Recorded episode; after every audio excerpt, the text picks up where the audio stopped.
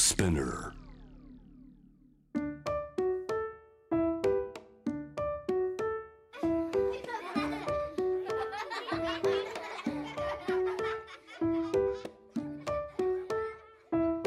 みんなで聞こう。描いてみよう。お絵かき昔話。今から聞こえてくるのは絵がない絵本の昔話。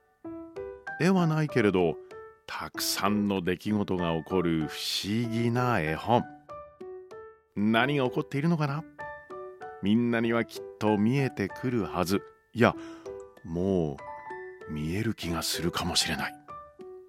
何かが見えたらペン鉛筆やクレヨンマジック絵の具などを使って何でもいいから絵に描いてみよう。そうそう。タブレットやスマートフォンも使えるかもしれないね。上手でなくても大丈夫。みんなで一緒に絵本を作ろう。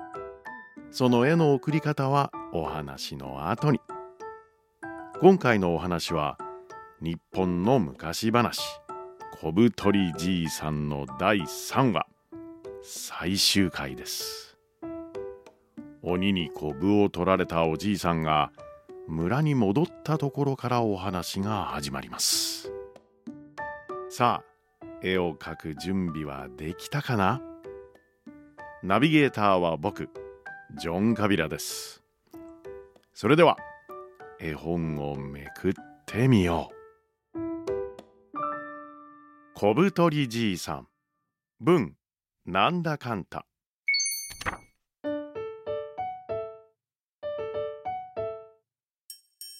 右のほっぺたに大きなコブのあったおじいさんの家の隣には左のほっぺたにコブのあるおじいさんが住んでいました。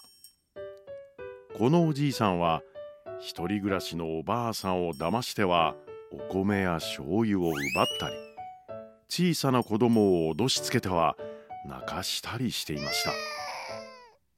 おじいさんは隣の家のおじいさんがいつの間にかコブがなくなっていることに気づきました。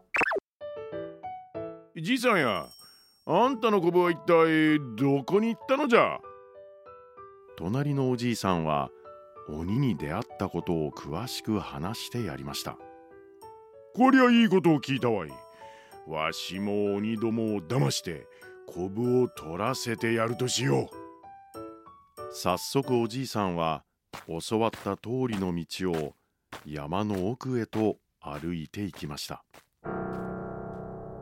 話の通り大きな木がありました。根元には大きな洞が開いています。おじいさんは中に入って夜が来るのを待ちました。夜になると鬼たちが大勢現れました。ひときわ大きな鬼の親分を中心に輪になってお酒を飲み始めました。洞の中から覗き見ると鬼たちは目玉がギョロッとしていて頭から角を生やしています。いかにも恐ろしげな化け物です。おじいさんは出て行こうと思いましたが怖くて出ていけません。すると鬼の親分が怒鳴り声を上げました。はい。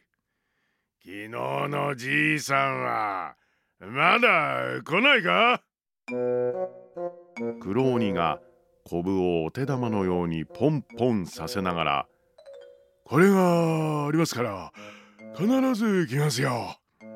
と答えましたさあ今出ていかなくてはなりません。おじいさんは怖くてカチコチになりながら外に飛び出しました。あーやっと来たか 鬼たちはわーわーと大喜びでおじいさんを迎えました。おじいさんは踊り始めました。でもいつも威張ったり意地悪ばかりしているので今まで踊ったことがありません。めちゃくちゃな踊りを始めました。なんだ今日の踊りや。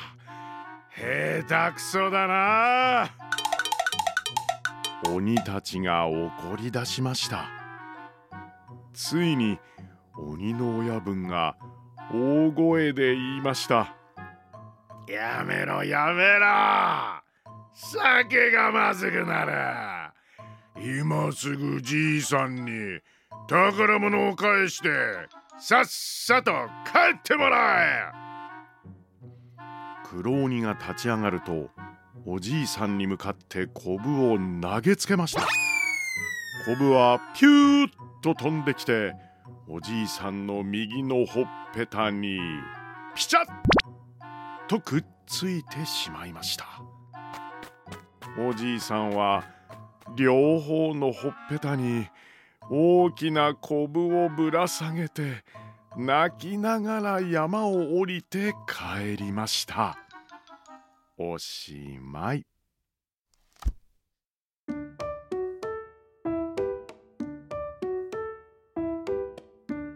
今回のお話は小太りじいさん第3話でした。